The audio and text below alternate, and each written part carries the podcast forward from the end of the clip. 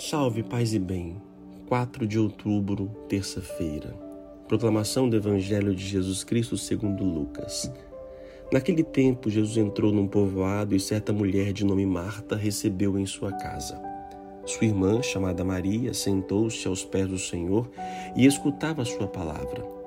Marta, porém, estava ocupada com muitos afazeres. Ela aproximou-se e disse: Senhor, não te importas que minha irmã me deixe sozinha com todo o serviço? Manda que ela me venha ajudar. O Senhor, porém, lhe respondeu: Marta, Marta, tu te preocupas e andas agitada por muitas coisas. Porém, uma só coisa é necessária. Maria escolheu a melhor parte e esta não lhe será tirada.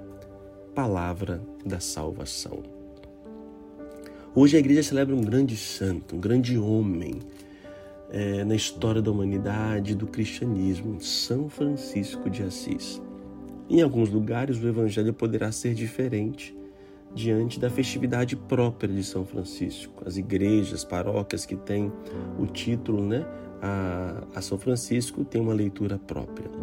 Porém, também este evangelho é propício a falarmos de, de Francisco, porque Francisco traz em si essa categoria tanto do espírito de Marta, do serviço, e de Maria, da oração.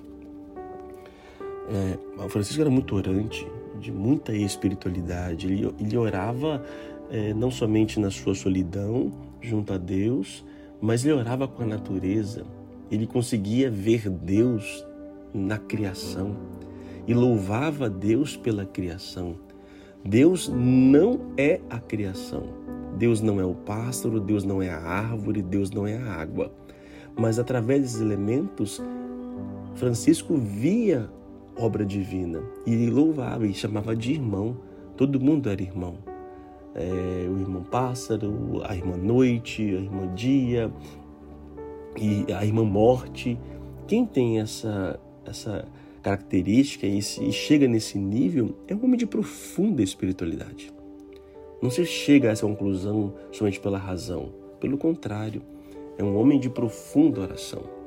E, por outro lado, era um homem de extrema ação. É, ele, além de viver na radicalidade do Evangelho, né, escolher a melhor parte de estar despojado de tudo, despojou-se de tudo, toda a vaidade, toda a riqueza, todo o bem-estar, ele fez isso pela graça de Deus nele, ele fez e se fez também próximo dos mais pobres. É, se fez pobre com os pobres e a esses se doou. Francisco é referência não somente para os cristãos, mas para todo o mundo. É impossível alguém conhecer a história de Francisco e não se encantar.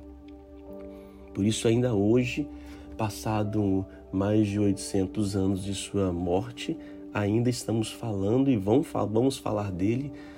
Talvez seja da história de todos os santos os que, o que mais se assemelhou ao próprio Cristo. Por isso, Francisco é tão ovacionado em todas as gerações. E para a nossa vida temos que aprender, então, né? Saber esta graça do agir e da oração é, no Evangelho aqui, Jesus não questiona o agir de Marta. Não está questionando o agir de Marta. Na verdade, Marta é chamando a atenção porque Marta quer tirar de Maria o seu lugar. Então, que Marta pudesse trabalhar, beleza, o trabalho faz parte, as pastorais, os serviços, isso faz parte. O problema é quando eu quero tirar as Marias de seu ambiente para fazê-las Marta. Então, Maria é Maria, Marta é Marta, cada um com sua atividade. Mas que cada um possa também aprender, né? Maria não era uma alienada somente da oração, mas ela sabia que a melhor parte era ali, estar. Eu tenho que entender no meu dia a dia, entender que a melhor parte é estar com Deus. Sim, vamos ter o dia de trabalho, ocupações. Muitos agora estão me ouvindo indo para o trabalho, no carro ou, ou caminhando, que seja, vocês estão ouvindo, estão tendo é uma, é uma busca de oração, mas cuidado. Não deixe de deixar um momentinho da sua oração, do seu levar a Deus, para não cair somente nesse ativismo, só nas atividades, só no trabalho e esquecer a melhor parte, que é estar com Deus. Cuide um pouquinho desse sentido. Oremos.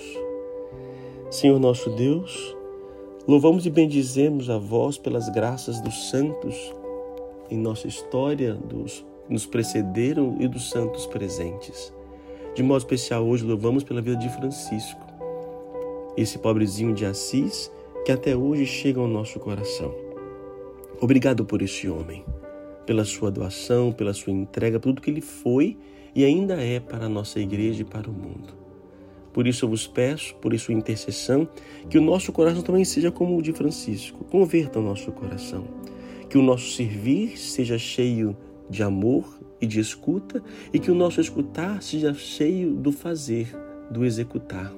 Dai-nos o equilíbrio de Marta e de Maria, para que possamos realmente, ainda no tempo presente, manifestar a tua glória.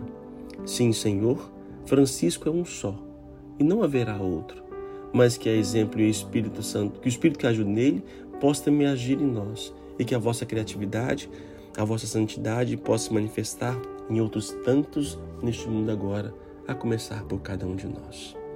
O Senhor seja convosco, Ele está no meio de nós. Abençoe Deus poderoso, Pai, Filho e Espírito Santo. Amém. Hoje a palavra é melhor. Qual é a sua melhor? Qual é a sua escolha? A melhor parte é qual? A sua melhor parte é o quê? No trabalho ou em Deus?